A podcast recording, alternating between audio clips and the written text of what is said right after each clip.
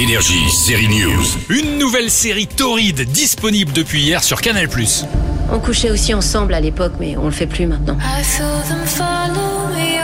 Une histoire d'amour interdite, c'est un scénario vieux comme le monde qu'on a vu des dizaines de fois, mais quand c'est bien fait, on se fait toujours avoir. C'est encore le cas avec la série Conversation with Friends. Tu trouves qu'ils sont pas faits l'un pour l'autre? Pas vraiment.